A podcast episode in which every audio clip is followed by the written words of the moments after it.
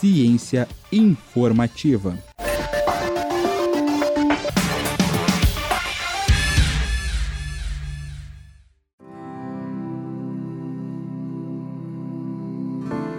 Trabalho de muitos cientistas é estudar a melhor forma de reflorestar uma área desmatada. Sim, reflorestamento vai muito além de plantar eucaliptos nessas áreas e muitos fatores devem ser considerados, como diversidade das espécies, a relação que elas estabelecem entre si, entre outros fatores.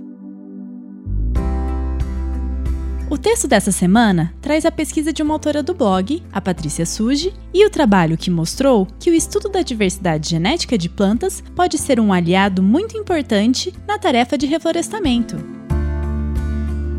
Vem saber mais sobre o tema. Acesse cienciainformativa.com.br. Eu sou Maria Letícia para o blog Ciência Informativa.